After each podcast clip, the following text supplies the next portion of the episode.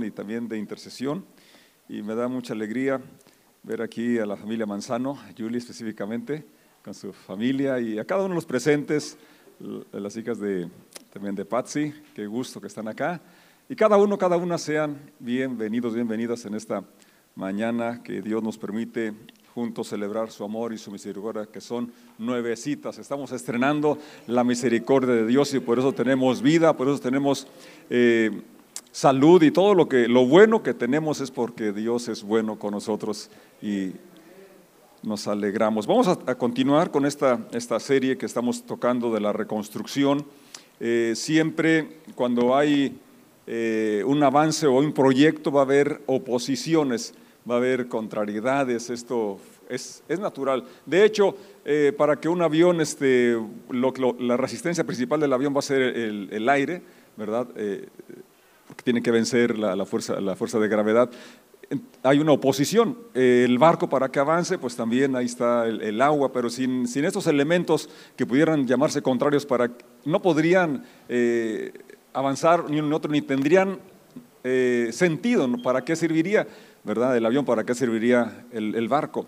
En otras palabras, lo que quiero decir es que todos enfrentamos situaciones que se oponen a los avances, al desarrollo personal, a los proyectos de reconstrucción, como los encontró Nehemías. Nehemías tenía, eh, una y otra vez él nos menciona cómo tenía la aprobación, la encomienda de parte de Dios, la poderosa mano, la bondadosa mano de Dios era sobre él. Él lo dice más de una ocasión, pero con todo y eso vemos también las oposiciones.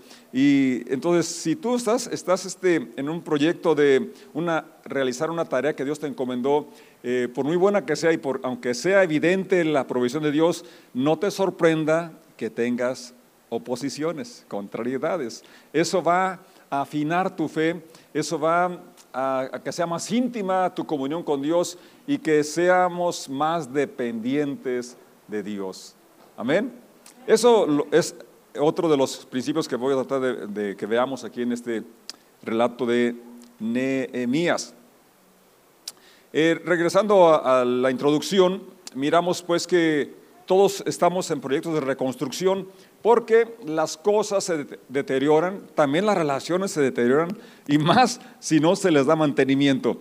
Eh, es triste ver a matrimonios que en un, en un inicio estaban muy bien y al pasar el tiempo, en lugar de estar mejor, están muy distantes, está una relación fría, pero ese es nuestro tema, se puede reconstruir.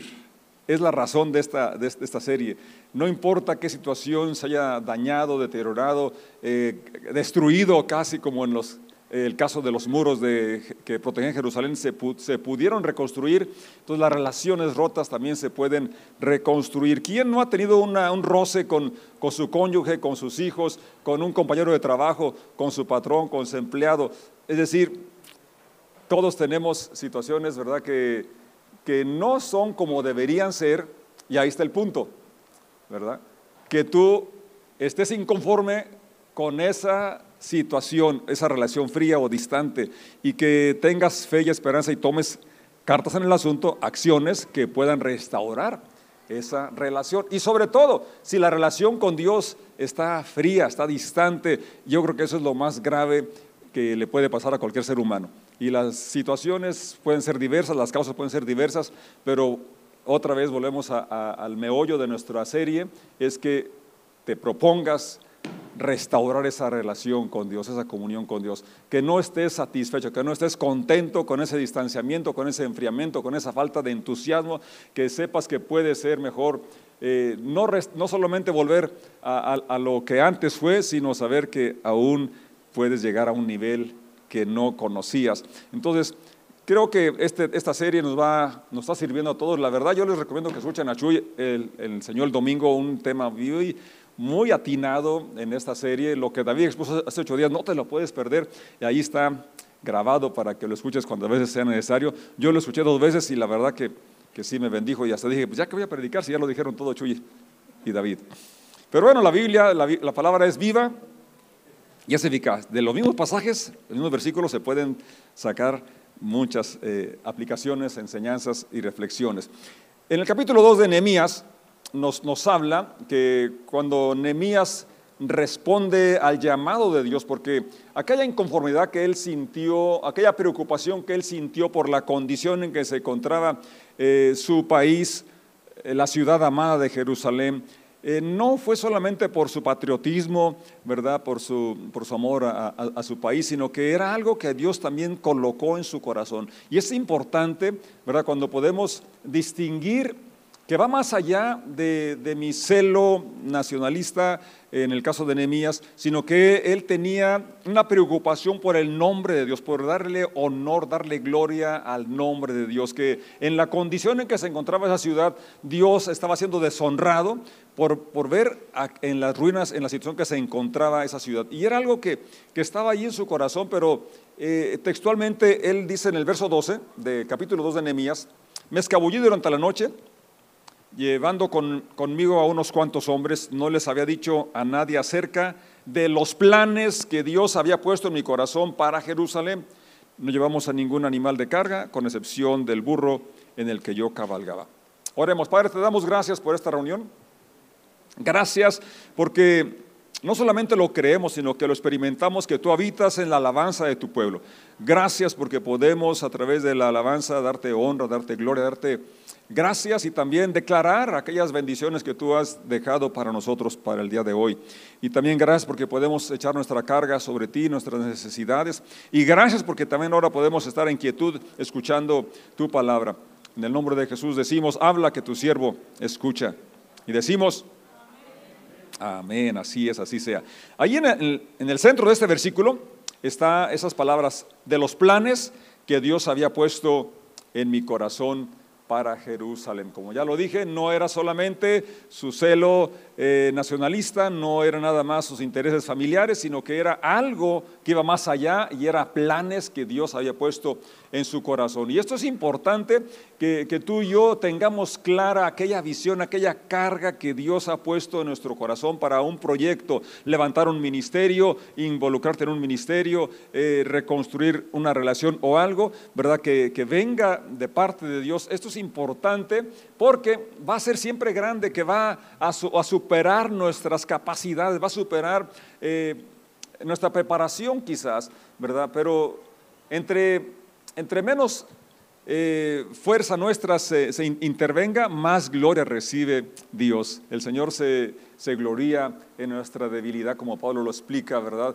Entre menos eh, sea nuestra, nuestra intervención, pues más gloria recibe de Dios y más será nuestra dependencia. Pero para eso se requiere fe, dar ese paso de fe que, expresa mi confianza en el llamado de Dios, en la capacidad de Dios. Y esto lo tenía muy claro Nehemías. Cuando leímos la oración que relata en el capítulo 1, él le habla a un Dios personal, alguien que él conocía personalmente y lo describe como el Dios de los cielos, un Dios poderoso, un Dios fiel al pacto, que guardaba la misericordia.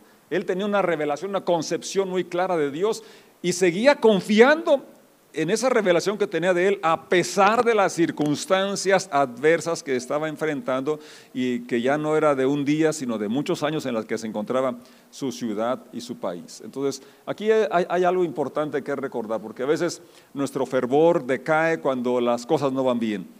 A veces nuestro fervor decae, nuestra fe mengua cuando las cosas van contrarias a lo que quisiéramos o lo que esperamos o lo que las promesas que creemos y que abrazamos. Nehemías se mantuvo firme y leal, ¿verdad? A, ese, a ese concepto que tenía de Dios, aun cuando las cosas no eran como él quería, no eran como se habían prometido, siguió, siguió confiando en Dios. Él estaba seguro que el Dios al que servía era, era grande en misericordia.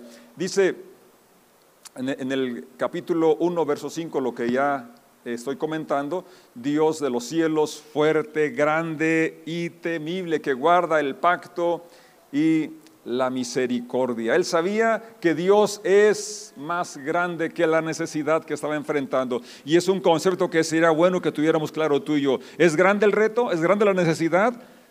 Tenemos un Dios mucho más grande que eso y, debe ser expresado a través de nuestra oración y a través de nuestra acción en base a esa fe, a ese concepto que tenemos de Dios. Nehemías lo sabía, no era solamente el Dios de la tierra, era el Dios del universo y en ese Dios estaba puesta su confianza. Y eso le ayudó a tener fe y saber que eran, era el momento de actuar. Y creo que es lo que nos falta a nosotros, ¿no? Saber que este es el momento de actuar, que no lo estés aplazando para mañana. A veces lo estamos aplazando para cuando nos graduemos, para cuando nos casemos, para cuando nos jubilemos. Siempre estamos posponiendo las cosas, pero yo creo que lo que nos corresponde es el día de hoy nada más. ¿Están de acuerdo? Es bueno hacer planes, hay que hacer planes, obviamente, ¿verdad? Pero no pospongas las cosas, y menos si se trata de, reconstruir una relación con alguien que tú amas con tu vecino, con quien sea. Debe, debemos tomar acción inmediata, porque el Señor fue muy claro al respecto, ¿verdad? Incluso dice que si vienes al altar y traes tu ofrenda y en ese inter te acuerdas que tu hermano tiene algo contra ti, deja tu ofrenda ahí, ve, primero reconcíliate y luego regresa y presenta tu ofrenda. Entonces, es importante ver que es el plan de Dios, el corazón de Dios, que estemos en paz con Él y en paz unos con otros. Pablo lo dijo de esta forma, eh, seguir la paz y la santidad con todos, sin la cual nadie verá al Señor. Volviendo a nuestro, a nuestro personaje hoy, Nehemías, ¿verdad? Vemos que él tiene esa fe en Dios, esa confianza en que Dios va a realizar lo que había prometido. Él le, cita textualmente lo que como advertencia Moisés había escrito, que si ellos desobedecían iban a ser dispersados, pero que si allá en el destierro se volvían a Dios, Dios los regresaría a su tierra, ¿verdad? Y los prosperaría, los bendecería. Él le recuerda a Dios aquellas palabras, esa es su oración, una oración basada en las promesas del Señor. Ahora él estaba, como dije, expresando esa fe de que Dios era capaz de realizar lo que había prometido, que iba a actuar de acuerdo a su carácter, que era un Dios fuerte, un Dios grande, el Dios del universo, no solamente de la tierra. Entonces yo creo que eso es lo que honra a Dios cuando actuamos en fe, porque sin fe es imposible agradar a Dios. Pero como comentaba ayer con un amigo, un hermano, eh, Santiago nos aterriza y dice, bueno, pero la fe sin obras está Así es, por eso aquella preocupación de Nehemías se, transformó, se tuvo que convertir en acción. Y él, cuando se vio la puerta, la oportunidad, él dijo, envíame, yo voy a trabajar, a reconstruir. Y ahí es donde a veces patinamos, ¿verdad? Porque vemos la necesidad y decimos, este trabajo está muy bueno para X. Ah, este ministerio lo debe hacer X persona. Él tiene las habilidades. Yo no. ¿Verdad? Nehemías sabía que implicaba dejar la comodidad del palacio, porque aunque, aunque fuera cautivo, finalmente estaba en el palacio. ¿Sí? Ir a trabajar, ir a cumplir el sueño, implicaba dejar esa comodidad. Y usted ve el relato, no iba en una limusina, iba en un burro. Viajar en un burro no es tan cómodo, aunque es mejor que andar a pie. Pero tuvo que dejar ciertas cosas porque cumplir la tarea, cumplir la carga de Dios, sí va a implicar cierto sacrificio. De hecho, Jesucristo dice, el que quiera ser mi discípulo, nieguese a sí mismo, tome su cruz y sígame. La cruz es sacrificio. ¿Me escucharon? No, no, no tenemos que olvidar eso.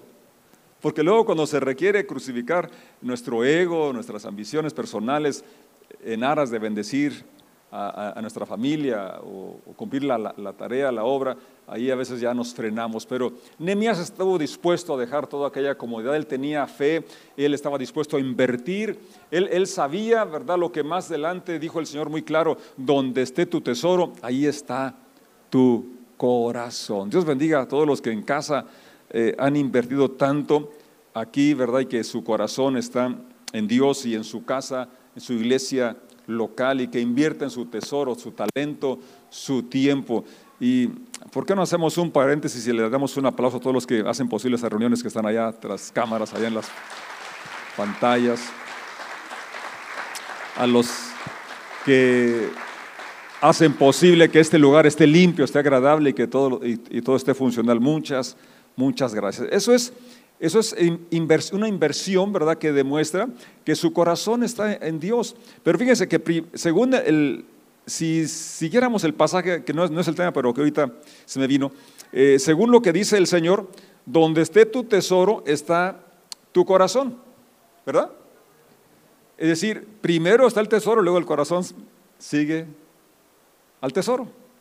Primero está la inversión en talento, en tiempo, en tesoro, y después el corazón está allí. Y qué bonito, ¿no? Cuando ya no es una preocupación, sino es, un, es el corazón, es una pasión. Es lo que tenía Nehemías, una pasión que lo llevó a la acción. ¿Sí? Pero fíjate, eh, se requiere sacrificio, se requiere inversión. Nehemías estuvo dispuesto a invertir su tiempo, que creo que es lo más valioso. Nada más, este, si hay alguna actividad, ¿qué es lo primero que encontramos? No tengo no dice no tengo talento, no dice no tengo fuerzas, no dice ya estoy muy viejito, no dice esto, no dice lo otro. Dice, decimos, no tengo tiempo. Nemías hizo el tiempo. Nemías le dio importancia, prioridad a aquella tarea, a aquella labor y actuó en fe, pero eh, también con una entrega, ¿verdad? Que es lo que Dios nos está llamando hoy a ti y a mí. Tenemos una visión, tenemos un llamado, tenemos una carga, vemos la necesidad aquí y la necesidad allá, entonces necesitamos de ser parte de la solución, ser parte de la solución, convertirnos en el, en el cambio que queremos ver. Y eso es un llamado para todos los presentes, es un llamado para mí, para todos, porque todos podemos contribuir, todos podemos ver eh, cómo Dios usó a Nehemías. Chuy nos puntualizó algo muy bien el miércoles. Eh, al final del capítulo 1 se cierra con esas palabras, en aquellos días yo era el copero del rey. No era un diplomático, no era una persona que diga pues que tenía habilidades de construcción, no sabía nada de que seas de construcción, pero tenía una carga.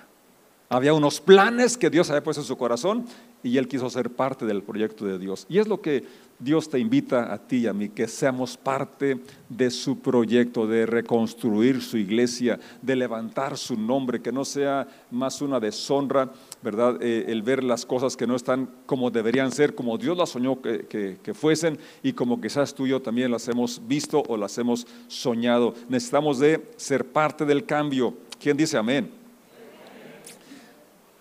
Actuó en fe porque él sabía que sin fe es imposible agradar a Dios, que lo que más glorifica a Dios es cuando actuamos en fe confiados en su provisión, confiados en que Él va a abrir puertas, Él va a traer provisión. Y fue lo que Nehemías estaba dependiendo de que Dios iba a suplir las necesidades que enfrentaría. Entonces, Nehemías dependía completamente de Dios. El capítulo 2, el verso 8 dice, y me lo concedió el rey según la bondadosa mano de Dios estaba sobre mí.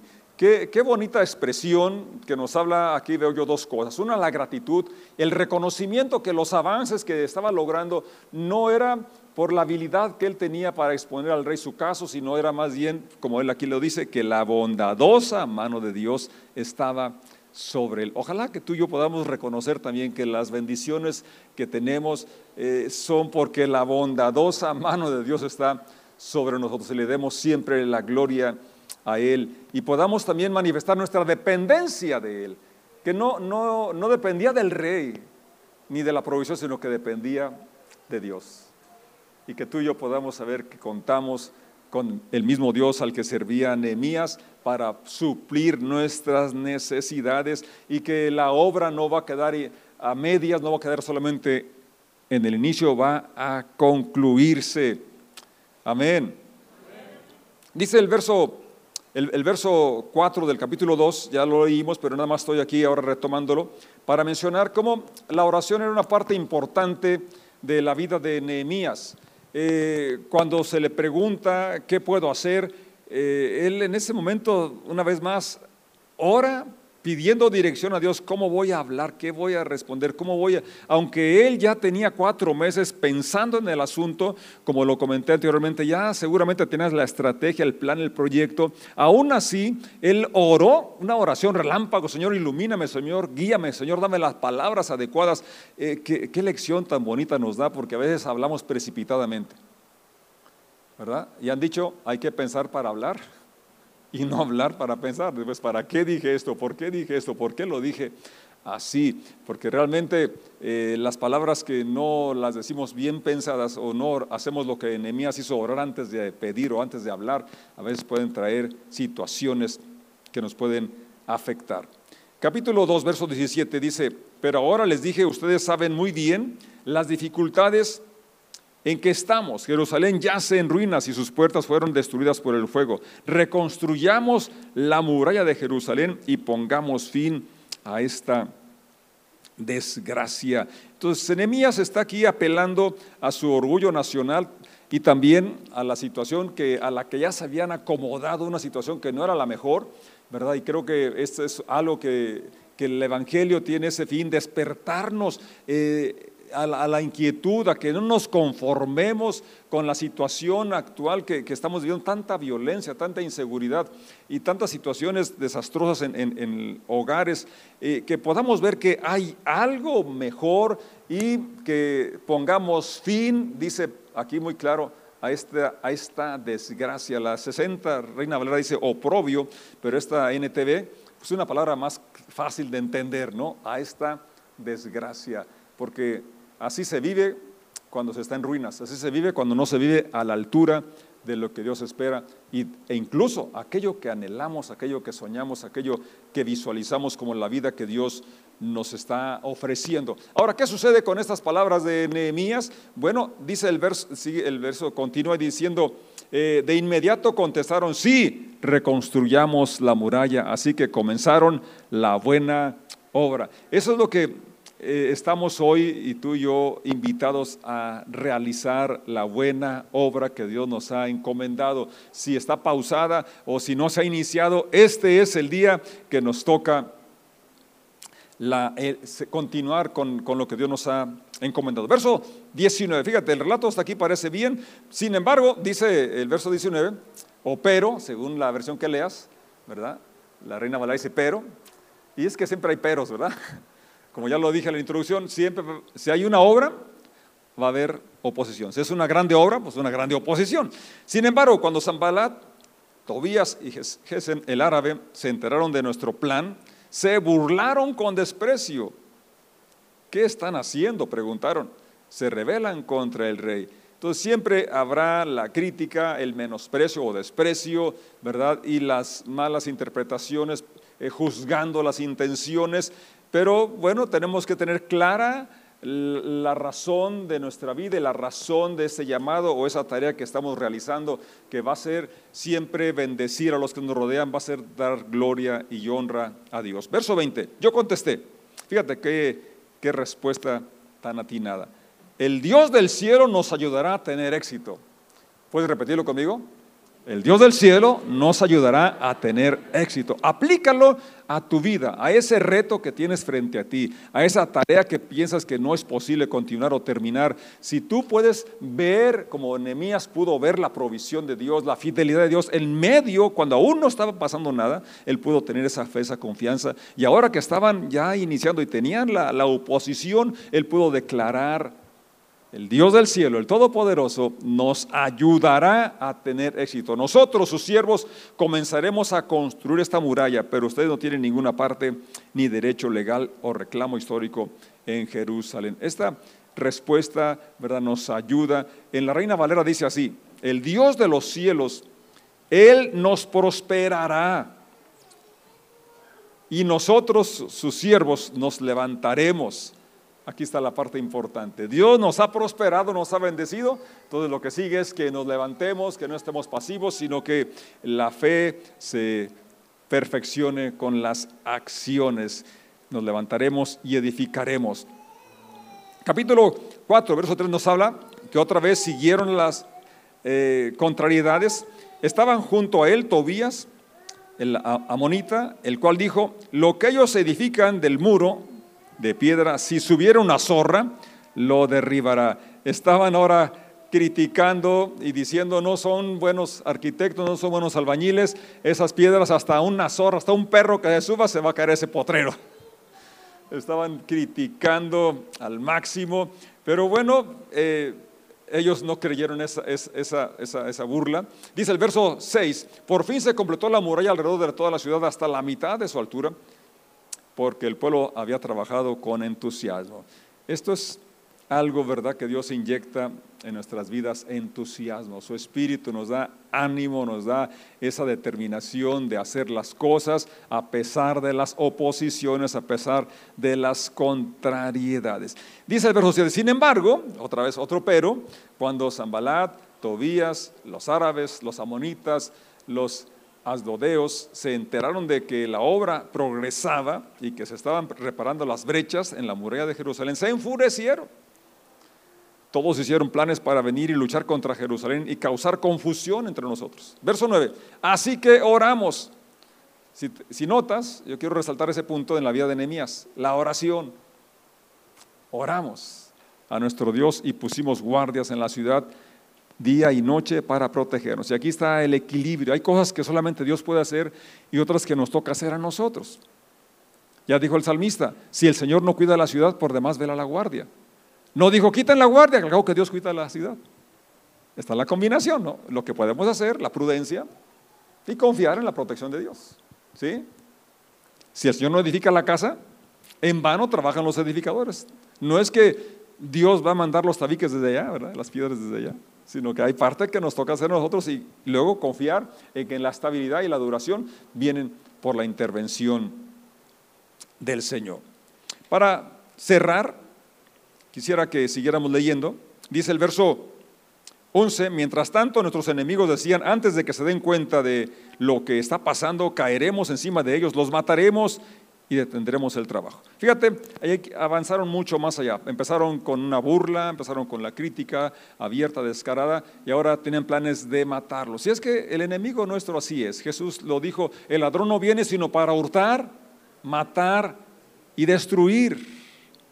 Quiere primero robarte la paz, robarte los sueños, los proyectos, pero quiere matar la visión y además también a ti y a mí.